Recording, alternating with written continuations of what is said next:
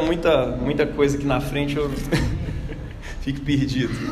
É, gente, nós estamos numa série sobre as, as bases da fé cristã, bases do catecismo cristão, né, do ensinamento cristão.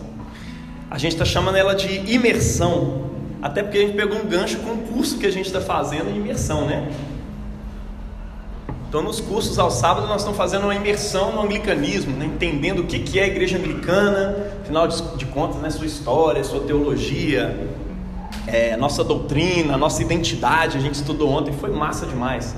Foi um tempo maravilhoso que a gente está tendo aqui nos, nos sábados. E sábado que vem tem o último encontro, onde nós vamos falar sobre a estética anglicana. Afinal de contas, por que, que a gente está tão interessado em arte? É, por que, que a gente costuma usar vestes? Qual que é o significado disso e coisas do tipo? E também vamos falar sobre a missão e a visão da estação casa, tá? Dessa igreja aqui especificamente, né? Dentro desse mundo anglicano, qual que é a visão, qual que é a missão de vida da estação casa, igreja anglicana?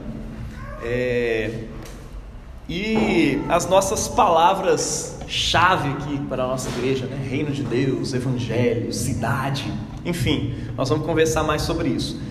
Semana passada, então nos domingos a gente está conversando sobre a teologia disso né? a teologia do nosso catecismo, daquilo que a gente ensina. Semana passada a gente entendeu quem é Deus a partir do credo apostólico. É, na verdade, muito prepotente dizer que a gente entendeu quem é Deus, afinal de contas, semana passada. Mas a gente estudou um pouquinho sobre quem é Deus a partir do ensinamento do credo apostólico e como é que ele forma a sua igreja, né? Conhecer a Deus é conhecer também a história da nossa salvação. Porque a gente conhece a Ele na medida em que Ele nos salva. E aí a gente entende nós mesmos, a gente entende Deus. Né? Mas o que, que esse Deus espera de nós? Hoje nós vamos conversar sobre ética cristã, sobre lei de Deus. Afinal de contas, o livro de Efésios diz que ele nos salvou pela graça, mediante a fé, né? nós somos predestinados antes da fundação do mundo para sermos santos e irrepreensíveis diante dele, né? para pertencermos a ele, para sermos para o louvor da sua glória, ou seja, um povo que existe para o louvor, um povo que é uma poesia viva, que anda para todo lado sendo uma poesia de Deus.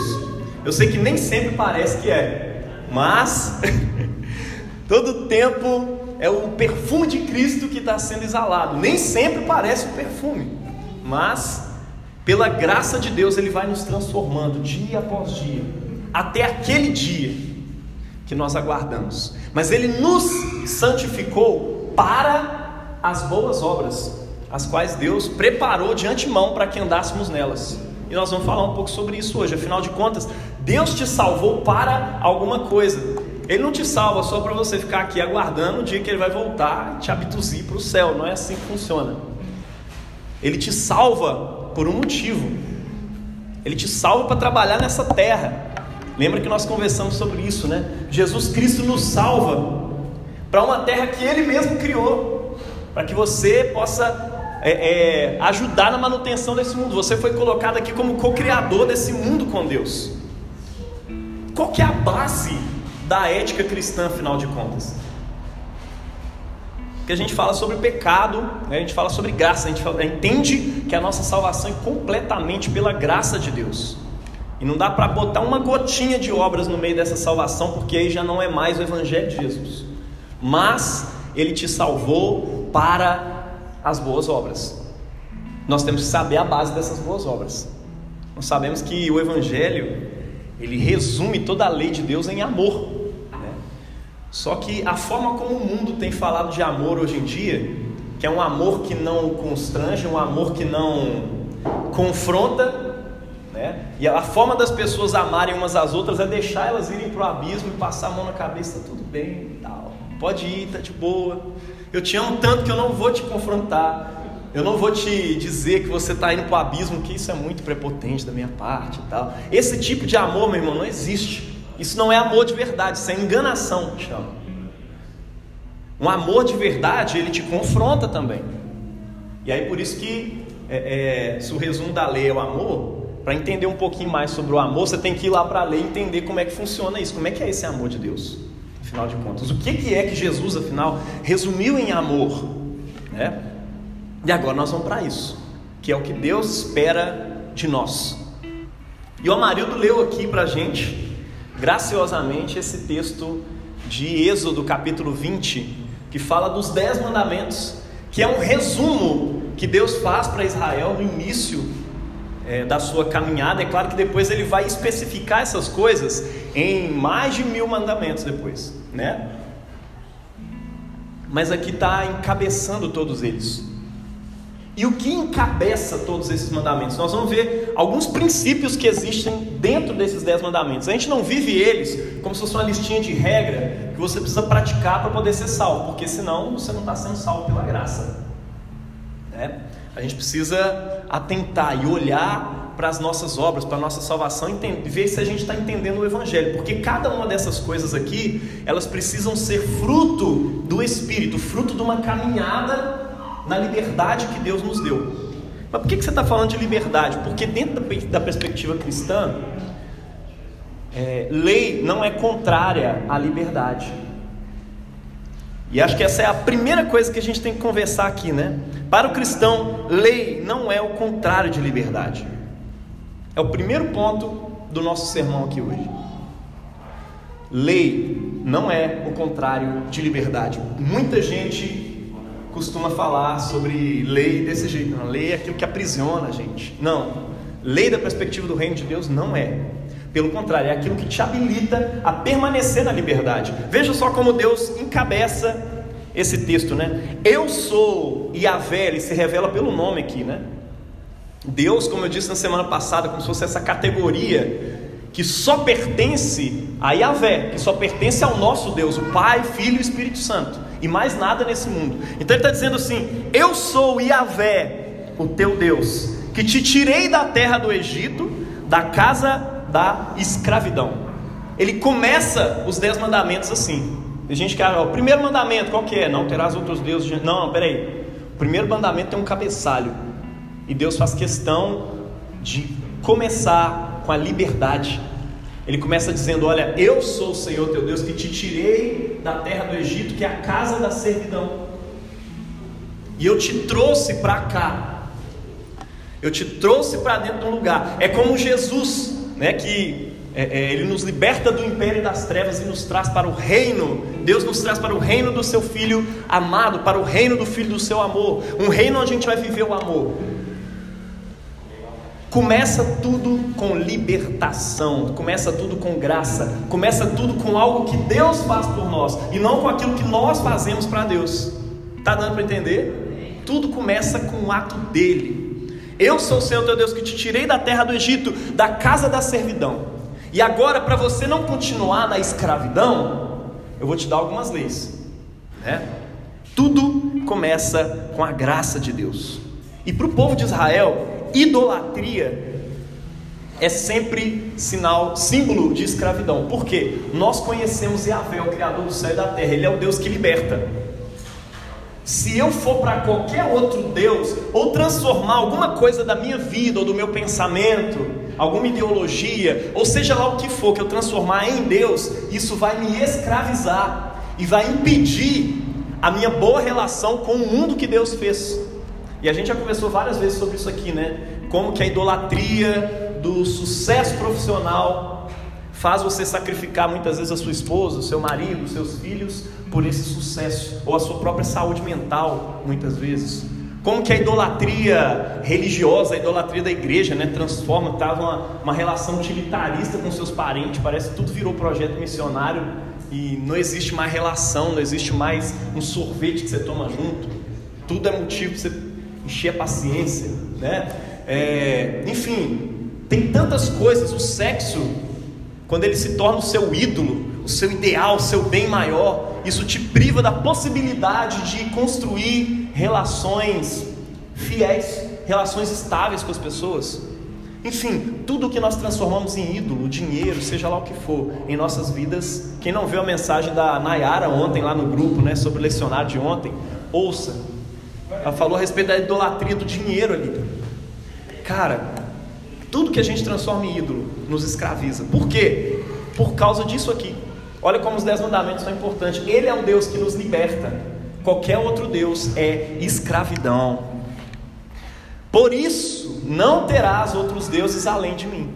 Está dando para entender? Porque Deus não é simplesmente que ele é ciumento e foi lá e te comprou e falou: agora eu quero que você adore nenhum Deus também, senão eu vou ficar chateado. Não. Ele é o Deus que te dá liberdade e ele garante a manutenção da sua liberdade através da lei que ele está te trazendo. E o primeiro ponto dessa lei é que você não deve ter outros deuses além dele, porque os deuses escravizam. E a lei que Deus nos coloca é a lei para a gente permanecer na liberdade. Permaneçam na liberdade, assim como Cristo nos libertou. Não submetais novamente a um jugo de escravidão. A sua meta de vida é permanecer livre. E você só permanece livre em Cristo Jesus. E quando você faz um autoexame, muitas vezes você vê áreas da sua vida onde você ainda é escravo. E aí você precisa ser liberto na mente. Assim como o apóstolo Paulo disse, né? Olha, tomem consciência disso, vocês já morreram com Cristo. Agora andem à altura disso. Considerem-se mortos para o pecado, mas vivos para Deus em Cristo Jesus. Quem morreu está livre de toda escravidão. E agora ressuscitados em Cristo, nós ressuscitamos como pessoas livres. Por isso que a gente está vindo a série Ressuscitados aqui, onde a gente falou sobre o poder da ressurreição atuando nas nossas vidas. Tá dando para entender? Para nós, e assim, não é só para a lei de Deus, não, é para qualquer coisa. Lei é aquilo que te permite ser livre. Quer alguém que não sabe as regras da música, não sabe o ritmo, não se submete às leis de um de um violão, por exemplo, ele não é livre diante de um violão. Pelo contrário, ele é escravo, ele não consegue tocar, ele está preso. Alguém que não sabe as regras da bateria, não tem como sentar lá e tocar. Porque, ou seja, quando você submete à lei da música e você é livre diante da música, tá dando para entender? A lei, para nós, é significado de liberdade. É isso. É claro que muita gente conhece a lei de cabo a rabo e não consegue tocar a bateria. Sabe aquele pessoal que só toca com partitura? Mas nós cristãos entendemos aquilo que está escrito lá em Jeremias 31, 33, ou 33, 31, que eu sempre faço a confusão. Mas ó, ele diz que eu vou pegar a minha Torá, essa lei, e vou imprimir-la dentro dos vossos corações. Cara, isso é fantástico. Lá em Ezequiel fala que ele fa, eu farei com que vocês andem nos meus caminhos, guardem os meus estatutos, a minha lei e as observem. Como? Pelo meu espírito dentro de vocês. Nós cristãos não somos como músicos que só tocam olhando a partitura. Nós não somos escravos de outros deuses, não somos escravos de nós mesmos. A única escravidão que nós temos em relação a Cristo, né? Tem uma oração do Locke que é maravilhosa, né? Ela diz isso: ó Deus, autor da paz e amante da piedade, a quem conhecer é a vida eterna e, e a quem se submeter é a perfeita liberdade. Submeter-se a Deus é a perfeita liberdade para nós.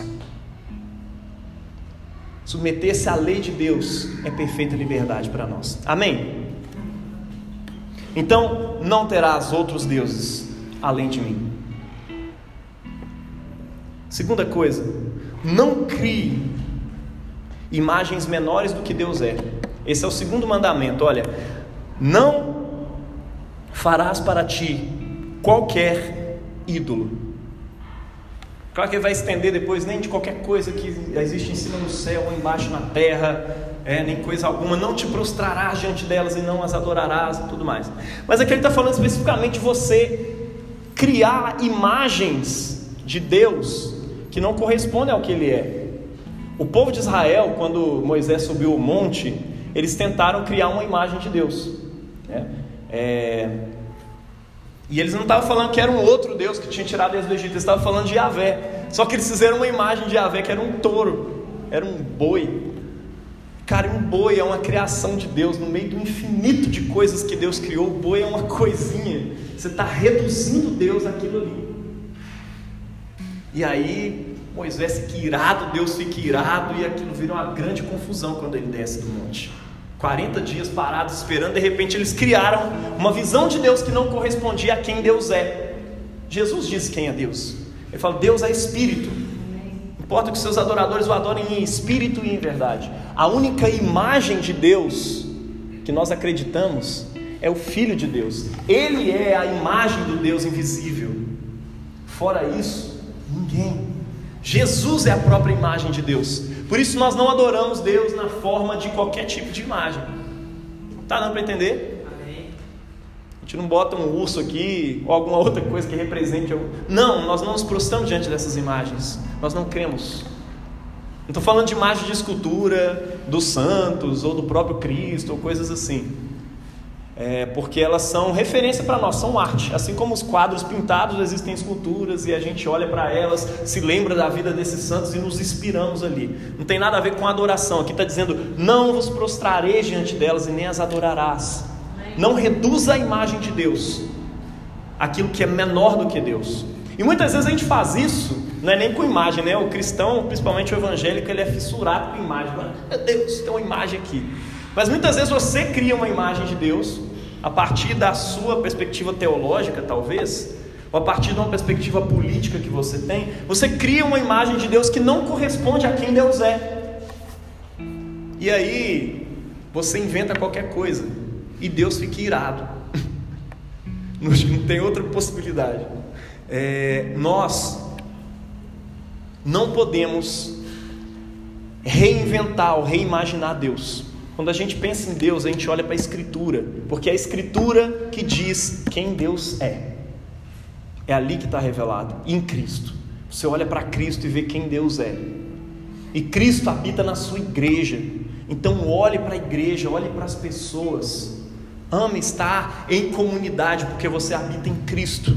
Não procure a imagem de Deus e não invente novas imagens de Deus. Imagens progressistas de um Deus hippie, bonzão, que deixa qualquer coisa que está tudo certo, ou do Deus da família e da liberdade. Não creia nessas imagens reducionistas de quem Deus é, porque o que Deus é explode todas essas caixinhas. Amém? Não invente um Deus à sua imagem e semelhança, isso é o grande problema. Nem reduza Deus às imagens criadas as coisas criadas, né? Lá em Romanos capítulo 1 fala exatamente sobre isso, né? O povo que é, é, perdeu a referência de Deus e transformou a imagem do Deus invisível na imagem de coisas criadas.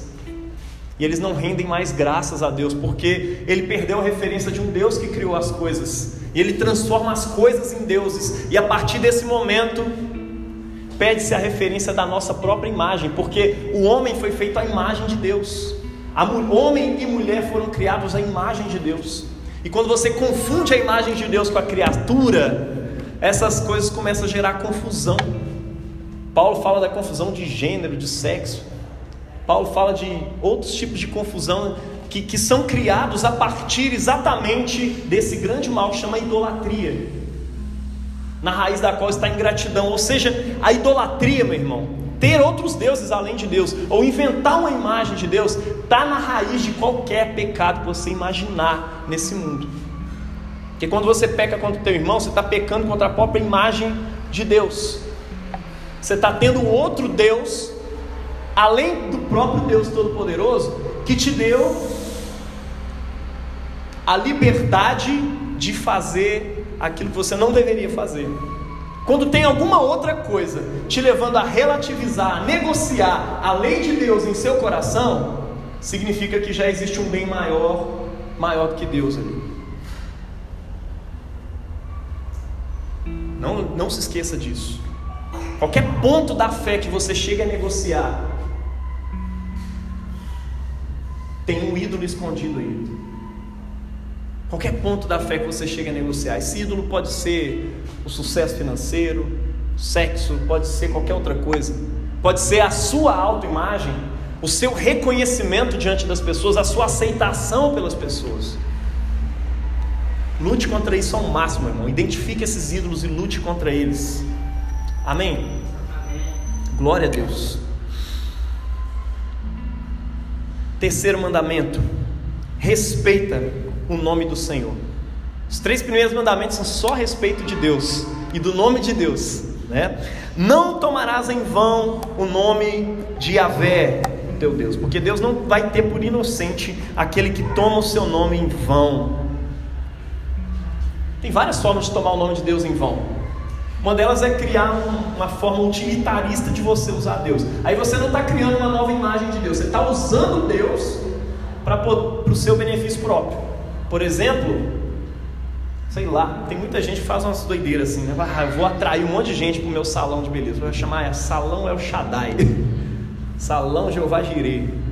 Eu vou fazer tal coisa assim, assim para poder. E aí a gente começa a usar e banalizar o nome de Deus ou usa a imagem de Deus para poder convencer as pessoas, ou talvez usar a imagem de Deus ou o nome de Deus para poder vencer a tua campanha política. Cuidado com isso. Porque Deus não é uma coisa para você utilizar. Seja na sua campanha, seja no seu negócio, seja para o seu benefício. Deus, o nome dele esse terceiro mandamento aqui está sendo quebrado todas as vezes que você usa o nome de Deus para essas coisas. Convencer as pessoas para suas ideias e tudo mais. Não, Deus, Deus é, é a favor disso. Deus é contra aquilo. Cuidado por quando você usa o nome de Deus para essas coisas. Amém?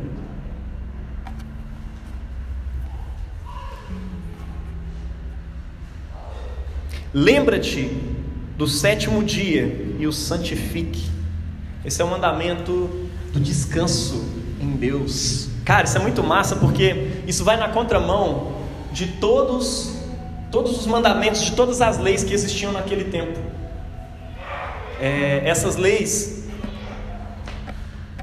baseadas na ideia de um, de um Deus que foi, sei lá, que se criou a partir desse mundo, e aí, enfim, se, se cria referências diversas para as coisas, né? Uma delas é, a, é o tratamento do homem, da mulher, do pobre tudo mais de um jeito completamente banal. Afinal de contas, os homens foram criados é, à imagem dos deuses, as mulheres foram feitas do que sobrou, então elas são escravizadas. Os reis foram feitos à imagem dos deuses superiores, então os reis são para ser servidos né? e os homens são para servir. Os deuses não podem trabalhar, então ele cria os homens para poder trabalhar para eles. Mas olha que doido, o nosso Deus, Yahvé, ele lança isso já no quarto mandamento. Gente, vocês vão separar um dia e vão descansar. Quero mais. É... Vocês vão separar café sem açúcar. Amarrar café com açúcar não é café não. Olha só, vocês vão separar um dia, pelo amor de mim, e descansa. Porque você precisa entender que quem dá o seu sustento sou eu. Então você vai descansar, você vai separar um dia para o teu descanso e vai deixar que eu trabalhe. Isso é um princípio dos mandamentos de Deus. Tem gente que acha que isso aqui foi abolido né, em Jesus e aí acabou, ninguém precisa descansar mais. A gente tem que trabalhar pra caramba até Jesus voltar, domingo a domingo. Não, meu irmão, não funciona assim. Ele quer que você descanse sim, tá? E algumas igrejas até reformadas chegam a guardar, separar o próprio sábado, né? Para poder é, é, separar esse dia. Eu não vou chegar tanto, mas eu vou te dizer um negócio. Você precisa separar um dia para descansar. Eu, por exemplo, sou pastor. Domingo eu não consigo tirar para o descanso, embora seja para nós o dia do Senhor. Inclusive, o nome domingo vem do latim, né, do, do, domino, Dominus Dei, né? É, é, o dia do Senhor mesmo, né? É, antigamente era aqui o dia do sol, assim, mas depois colocou o nome do dia do Senhor no domingo, por isso virou domingo, tá? É, é um dia que a gente separa. O Ocidente tem uma tradição cristã, então a gente chama o, o, o domingo normalmente desse dia de do Senhor mesmo, para a gente separar, para ficar em família, para ir na, na, na, igreja junto com os irmãos, ouvir a palavra de Deus, isso é maravilhoso. Só que eu sou pastor, não consigo descansar no domingo que eu estou servindo, então eu preciso separar um dia na minha semana para poder ficar com a minha família e botar o pé para cima e descansar.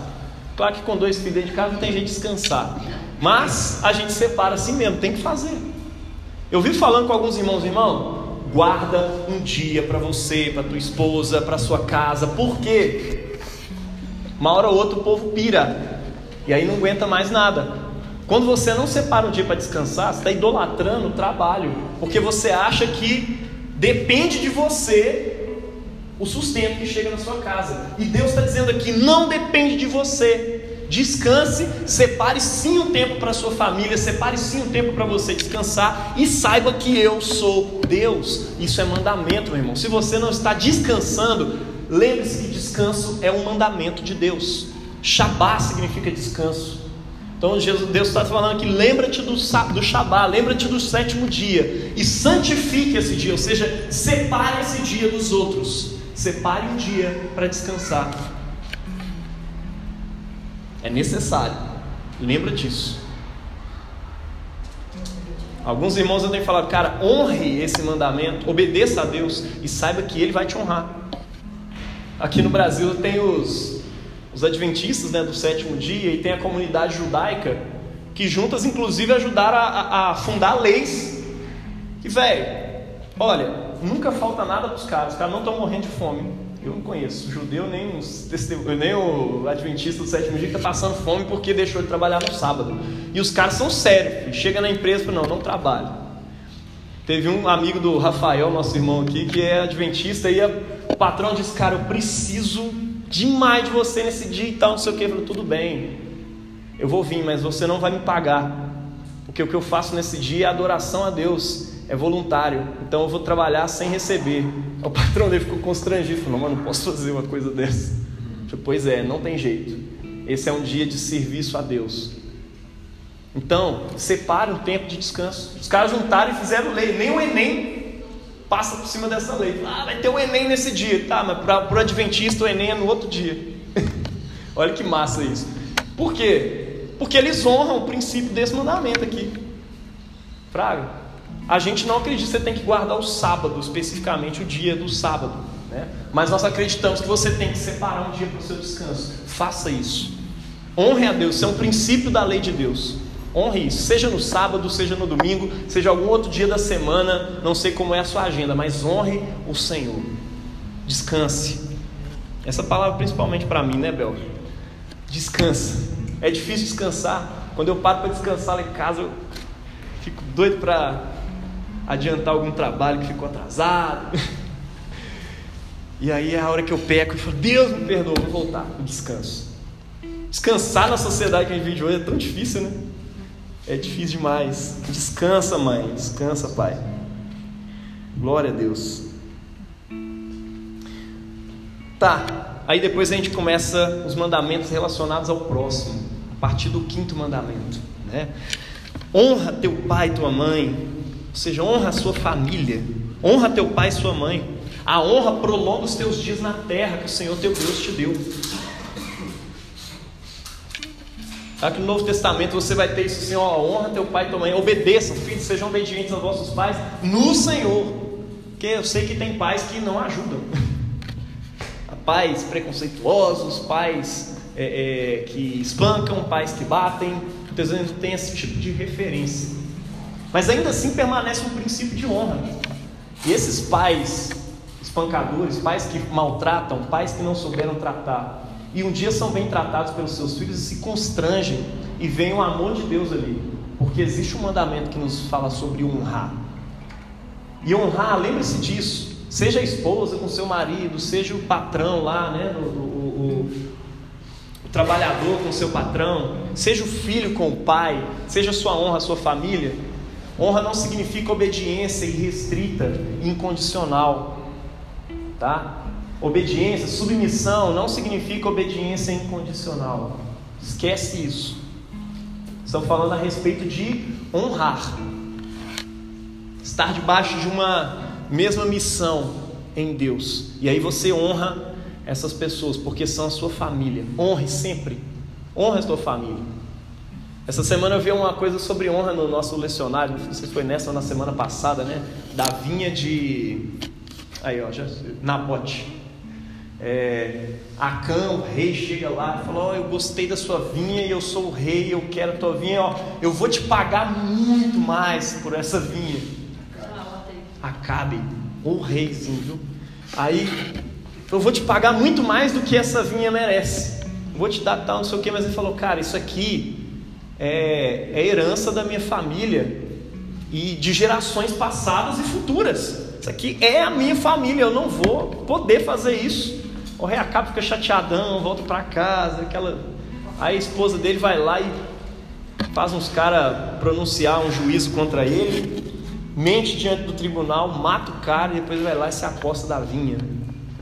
Depois o profeta vai lá, desceu o sarrafo no cara. Você desonrou a Deus. Faz o pessoal desonrar a família. Cara, olha só, família não é qualquer coisa. Aí, especificamente um cristão mais progressista, que costuma ter outras visões e arranjos de família, ou acha que família não é um ideal de Deus, não é uma coisa importante para Deus, olha só, é sim. E tem um mandamento nos dez mandamentos falando sobre isso. Família não é qualquer coisa que você mete a mão na configuração lá e fica mexendo. Tem gente que acha que está mexendo lá na, na área de trabalho, mas na verdade está lá na pasta Windows, lá mexendo nas coisas, vai dar pau depois, você não sabe por quê. Não mexa nas configurações das coisas de Deus. Amém? É, não matarás. A melhor tradução é não cometas homicídio. Tá? Porque dentro da lei de Deus, quando Deus vai especificar isso depois, Ele vai colocar algumas, algumas restrições, algumas coisas a respeito disso, que permitem de alguma forma pessoas matarem né, em guerra, pessoas que estavam é, é, em situação de legítima defesa e que é justo diante de Deus. Tá? Não é pecado quando isso acontece, é trágico. E isso precisa ser sempre lamentado. Precisa mesmo. Nunca é o ideal. Tem, tem pastores assim que, é, é, para poder defender o porte de armas e, o, e coisas do tipo, se empolgam né? e, e, e, e comentam: não, matar não é pecado, porque o, o princípio de Deus está falando sobre homicídio, não sei o que. Se o cara entrar na minha casa, eu vou meter um monte de tiro, não vai ser na perna, não. Vai ser na cabeça, estourar o miolo aqui. Meu irmão, isso é uma sede de sangue pecaminosa. A vontade de que entre alguém na sua casa para você matar. já vi irmãos até aconselhando, ó, matou o cara, caiu para fora, bota para dentro de casa, porque ali não é crime. A pessoa morreu dentro do seu quintal que ele invadiu sua casa. Isso já aconteceu. O cara morreu tentando fugir da casa do cara, caiu do lado da rua, ele foi lá, jogou o cara para dentro, chamou a polícia.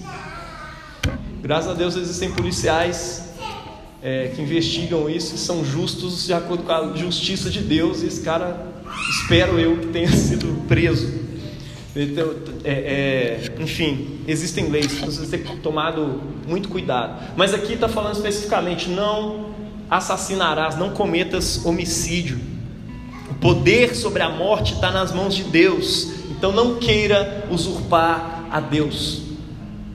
Amém? Não queira usurpar o nome do Senhor. Você não tem esse poder, você não tem esse direito então não queira o direito de poder matar. Tem gente que quer isso, eu quero o direito de poder matar. O Diogo estava conversando com um irmão que queria o direito à liberdade de expressão. Eu quero ter o direito de ser nazista se eu quiser. Tá bom, irmão, misericórdia. Quero poder ir para a rua, levantar a bandeira. Não, cara. Enfim, odeie aquilo que Deus odeia, meu irmão. Ame aquilo que Deus ama. Promova vida em nome de Jesus. Não matarás. Aquele que odeia o seu irmão é homicida, já dizia Jesus. Nosso Senhor, por acaso, né? Ele disse: aquele que odeia o seu irmão é homicida. Ou melhor, João vai falar isso a partir das palavras de Jesus. Jesus falou assim que ouviram, vocês ouviram o que foi dito, né?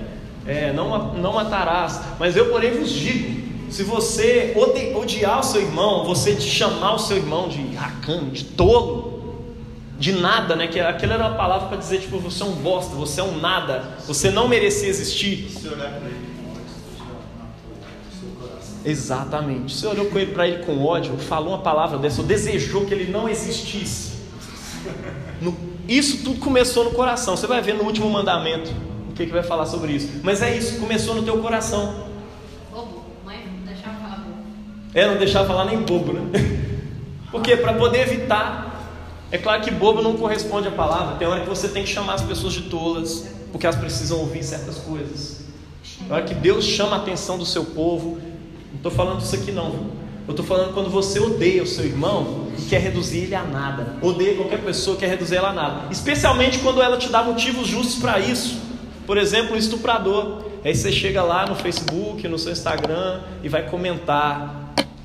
As pessoas estão lá é, é, matando, batendo no estuprador. Eu vi muitos vídeos disso, né? Há um tempo atrás isso era muito popularizado. E aí a galera crente chegava lá, é isso mesmo, tinha que fazer pior. Meu irmão, você está cometendo uma coisa que chama homicídio dentro do seu coração. É igualzinho quando você olha para a mulher do próximo com intenção impura, que por acaso é o próximo mandamento aí, né? Não cometas adultério. Cometer adultério, adulterar algo que Deus fez, que é o sacramento do matrimônio. Aquele que olha para uma mulher com intenção impura já cometeu adultério com ela em seu coração. Foi o que Jesus falou. O problema todo está no coração, porque começa exatamente ali. Começa no coração. O cara já é homicida, o cara já é adúltero. O fazer é só o resto do problema. Quando ele fez, ele já morreu tem muito tempo diante de Deus. Ele já pecou tem muito tempo que ele já pecou diante de Deus. Porque o desejo, e é claro que isso aqui aplica-se às irmãs, aos irmãos, a quem quer que seja. Aquele que olha com intenção impura, ou com a intenção de fazer, às vezes você não está querendo nem ofender a Deus, mas você sabe que o seu desejo é por algo que, se praticado, vai ser ofensa a Deus. Deus, não é para te ofender, mas é porque eu desejei uma mulher que não é minha esposa e tal, mas o Senhor sabe que eu não queria te ofender. Sim, mas o seu desejo ofende a imagem de Deus que está no seu casamento, que é inclusive um dos mistérios mais sublimes da palavra de Deus, que diz é uma referência ao, ao casamento, ao noivado entre Cristo e a igreja. Não destrua esse sacramento do seu coração, seja como for, não destrua isso. Então, logo isso passa na sua cabeça, joga isso por terra, peça perdão a Deus imediatamente. Fala para trás de mim, Satanás, porque isso é Satanás mesmo. É o inimigo do reino de Deus. Amém? Não olhe, cuidado com o seu coração. Não furtarás. E aí, o mesmo princípio que é aplicado no anterior, né, no não olhar com intenção impura, ou no não matar, né, não odiar o seu irmão, talvez possa ser aplicado aqui também, talvez não, tenho certeza. Muitos irmãos são, como diz lá no Novo Testamento, invejosos. Você inveja o ministério do teu próximo, você inveja as coisas que o seu próximo tem. E essa inveja nada mais é do que o furto dentro do seu coração. Você acha que não deveria ser do seu próximo, deveria ser seu. Tá dando para entender? Então, assim, não tome posse do que não é seu. Foi assim que eu traduzi, inclusive, o decálogo na música que a gente costuma cantar aqui, né? Eu e a Priscila. Infelizmente, ela não está aqui hoje para a gente cantar juntos. É, a regra sobre homicídio adultério se aplica aqui também. Então, não furte. Tome cuidado. Não furtarás. Aplique esse princípio na sua vida em tudo. Não tome aquilo que não é seu. Não pertence a você. Fique tranquilo em Deus. Um remédio para isso aqui está no Novo Testamento: contentai-vos com o que tendes. Esteja contente com aquilo que Deus te deu. Glorifique a Deus por aquilo que está nas suas mãos. Amém? Seja contente em Deus. Nono mandamento: não transtorne a lei de Deus. É o ponto, né? Na verdade, que eu estou passando. Não transtornar a lei de Deus. Como assim? Não darás falso testemunho contra o teu próximo. É o que Jezabel fez os anciãos daquele tempo fazerem contra o, o Nabote. E tem um texto também de alguém que faz isso com Susana, se eu não me engano, lá no livro de Daniel, num dos textos apócrifos. É, alguns homens queriam ter relação com aquela mulher e eles planejam algo, eles eram anciãos da casa de Deus, eles planejam é, é, tomar ela, tá falando, se você não ficar com a gente, ela estava nadando lá nos jardins e tal, não tinha ninguém vendo. Se você não ficar com a gente, a gente vai pronunciar, a gente, a nossa palavra, né? Tinha um, tinha um problema que a palavra da, da mulher não valia naquele tempo, né? Então, assim, vai ser duas testemunhas contra você. Pode dizer que você nos seduziu, coisas do tipo, né? E aí, cara, ela não aceita. E ela vai para prisão por causa desses homens. E quando ela está sendo julgada e quase condenada à morte, aí Daniel se levanta e fala: Olha, eu tive, se eu não me engano, ele fala que teve uma visão. E olha o que, que aconteceu. Aí ele chama cada um dos caras, falou: Vem cá, eu vou te entrevistar aqui na frente dos anciãos. O que, que aconteceu? Debaixo de qual árvore você estava? Obrigado. Aí foi no outro, levou lá para outra sala. Olha o início aí da polícia investigativa. Começou com um profeta lá na Bíblia. Leva o outro para a sala. Ah, você estava debaixo de qual árvore? Tal. Falou uma árvore diferente, que estava na direção oposta, que estava muito clara ali naquele tempo. Aí Daniel vira para os caras e fala: Está vendo? Vocês estão aceitando falso testemunho contra o teu próximo, contra a tua próxima aqui. Vocês estão ofendendo a lei de Deus. Sabe o que é isso? É você fazer com que a lei de Deus opere contra alguém de modo injusto. Tá dando para entender? Isso é pecado demais, velho. Porque é uma ofensa à própria lei de Deus que foi criada para a manutenção da nossa liberdade. Você está usando ela para fazer a lei crescer, destruir, passar como um rolo compressor em cima de uma pessoa. E ela não tem nem voz para poder resolver o problema. A gente faz isso de várias formas na nossa sociedade. Cuidado. Não faça a lei destruir pessoas de modo injusto. Amém? Por fim, isso, é, isso também entra na mentira, né? É o pecado da mentira. Quando nós mentimos uns aos outros, existe um princípio de justiça que atua na mente de cada um. Quando você pega um irmão, você já não está indo muito com a cara dele. E aí cria uma versão desse irmão na cabeça do outro e fala uma meia verdade com um pouquinho de mentira, ou talvez algumas verdades em tom de fofoca e bota uma coisinha ali no meio, e você transtorna a visão que aquela pessoa tem da outra. Sabe o que, é isso? É dar falso testemunho contra o teu próximo. Aí você peca contra esse novo mandamento de Deus. Tá dando para entender? E você foi criado para as boas obras. Você foi criado para isso aqui. Isso aqui não te salva. Pelo contrário, isso aqui te faz pecar. Está dando para entender? Não minta. Novo Testamento diz isso: não mintais uns aos outros. Cada um fale agora a verdade com o seu próximo. Por fim, último ponto: cuide do seu coração. Como assim cuide do seu coração? Sim, esse é o último mandamento. Não cobiçarás. Esses acréscimos que vão aparecendo, eles aparecem depois. Inclusive, textualmente você vê isso, mas a base dos dez mandamentos é isso: não matarás, não furtarás, não terás outros deuses, não farás imagem, não é, é, dirás o nome do Senhor teu Deus em vão, lembra-te do sétimo dia, o santifique, né? e vai indo até chegar nessa parte aqui: não cobiçarás, não cobice. Sabe por quê? Porque tudo começa no coração. É o que a gente estava falando aqui antes sobre os demais mandamentos. Tudo começa no coração. O que, que é cobiça? Tem gente que gosta de ah, cobiça é um desejo muito grande. Não, cobiça é desejo. Ou seja, não deseje, não cobice contra o teu próximo. Referindo-se aí ao quinto mandamento até aqui, até o nono. E quando você pensa que a cobiça é o pecado dentro do teu coração, você pensa que os três, os quatro primeiros mandamentos são mandamentos a respeito de Deus, então não cobice contra Deus. Francis Schaeffer dizia isso, né?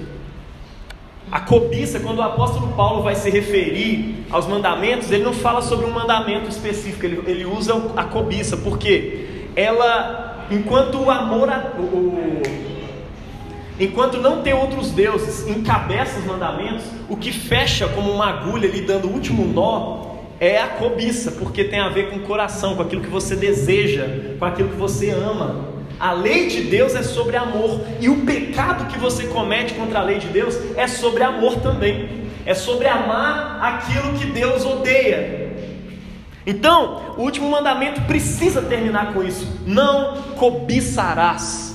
Ou seja, não desejarás, não deseje contra o teu próximo, não deseje contra Deus. Tudo começa ali nesse desejo. É por isso que Jesus resume o mandamento em: amarás ao Senhor teu Deus de todo o teu coração, de toda a tua alma, de toda a tua força e com todo o teu entendimento. Por quê? Porque aí você está resolvendo o negócio do amor. Amarás o Senhor teu Deus. Se você ama a Deus, automaticamente esse tanto de lista de pecados aqui, de leis, você não vai cobiçar contra o teu próximo, vai cobiçar contra Deus. E aí Jesus concluiu o segundo semelhante a este: ama teu próximo como a ti. Não existe maior mandamento do que estes. É por isso que a lei se resume a amor, porque ela tem a ver com desejo. O amor te faz desejar aquilo que é correto. Ame a Deus. Como eu amo a Deus? Aí você precisa usar aquilo, a, a, as estratégias que a igreja usa ao longo dos séculos. Ensina o teu filho no caminho que ele deve andar. Ensina o teu filho a amar a Deus. Como? O ser humano tem afeição, ele não é feito só de cabeça, nós não somos cérebros andantes, cérebros é, é, com, com mãos e pernas. Nós temos um coração também. A liturgia precisa falar o coração, por isso que a gente acha tão importante a coisa da arte, por isso que a gente acha tão importante a música. A gente não põe música aqui à toa porque tem que ter, ou para fazer um showzinho antes do culto. A gente coloca a música para te provocar amores por Deus, desejos, afetos. Deus quer que os seus afetos sejam tocados por Deus.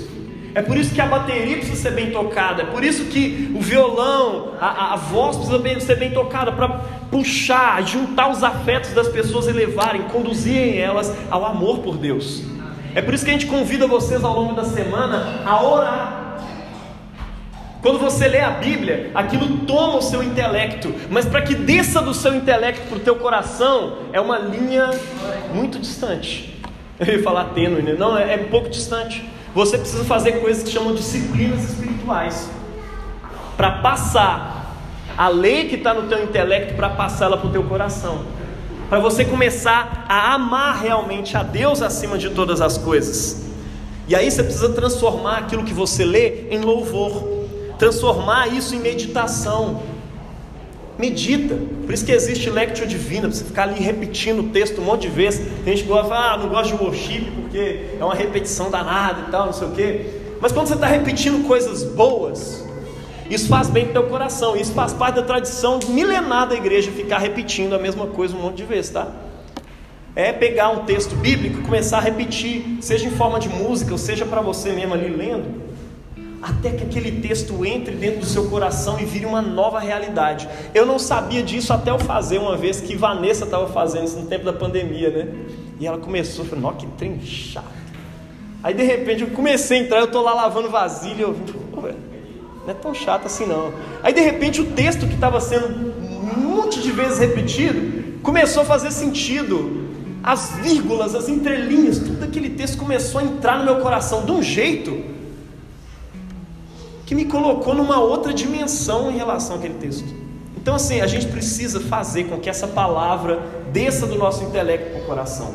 Faça com que a graça de Deus, na qual a gente acredita que somos salvos pela graça mediante a fé, essa graça precisa habitar seu coração. Para quê? Para quando você pecar, você não ficar, ai meu Deus, que ódio de mim, que decepção, tal, não sei o que. Não. Para você confiar realmente que Deus é um Deus gracioso, é um Deus que te perdoa e é um Deus que te ama para você não andar cheio de culpa, ou também para você não andar por aí pecando e achando que está tudo certo, porque o amor de Cristo nos constrange. Nós precisamos aprender a amar a Deus, é disso que a Bíblia fala o tempo inteiro. Amor a Deus acima de todas as coisas. Por fim, eu quero te dizer: você não é capaz desse amor. Eu não sou capaz desse amor. Prazer, eu sou pastor, não sou capaz de amar a Deus desse jeito. Mas é nisso que consiste o amor, e eu quero terminar com esse texto de 1 João. Eu e você não somos capazes desse amor, mas nisto consiste o amor. Ou seja, isso é amor. Não em que nós tenhamos amado a Deus, mas em que Ele nos amou primeiro e enviou o Seu Filho como propiciação pelos nossos pecados. cada um desses mandamentos contra os quais a gente peca todos os dias, não sabendo amar a Deus. Ele te convida a um amor e ele diz: Olha, o amor não é sobre você ter me amado, meu filho. A questão é que eu te amei e eu morri pelos teus pecados. Amados, visto que Deus assim nos amou, nós também devemos amar-nos uns aos outros. Ninguém jamais viu a Deus, senão, se nos amarmos uns aos outros, Deus permanece em nós e o seu amor está aperfeiçoado em nós. E o movimento se repete. Ele nos liberta primeiro para que a gente ande em liberdade, ou seja, em amor. Deus te liberta para que você viva essa libertação na sua vida. Amém? Vamos orar? Glória a Deus.